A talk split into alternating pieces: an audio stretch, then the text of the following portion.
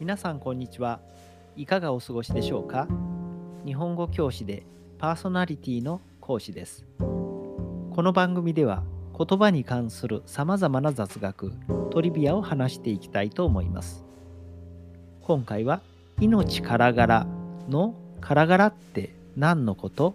という雑学です。よく絶対絶命のピンチの時、何とか逃げることを命からがら逃げると言いますね。この命からがらって何のことでしょうか？意味がわからなければ命からがらなのか？命からがらなのか？読み方さえも怪しくなってしまいますね。命からがらという言葉は江戸時代から使われるようになったようです。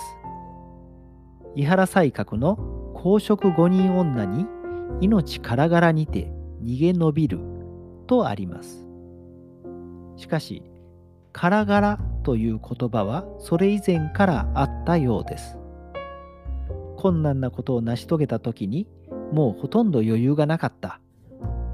そんな状態を表したのがからがらで、どうにかこうにか、やっとの思いで、かろうじてといった意味があるようです。実は、からがらのからは、辛いという意味から来ているそうです。辛いには強い刺激の味以外にも危ないという意味があります。そして「から」を2回重ねて「からがら」となり「危ない」の意味を強めた副詞として使われています。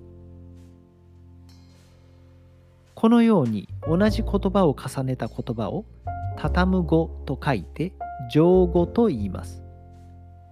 他にも名詞では国々、人々、村々などがあり、からがらと同じように副詞では時々や返す返すなどがあります。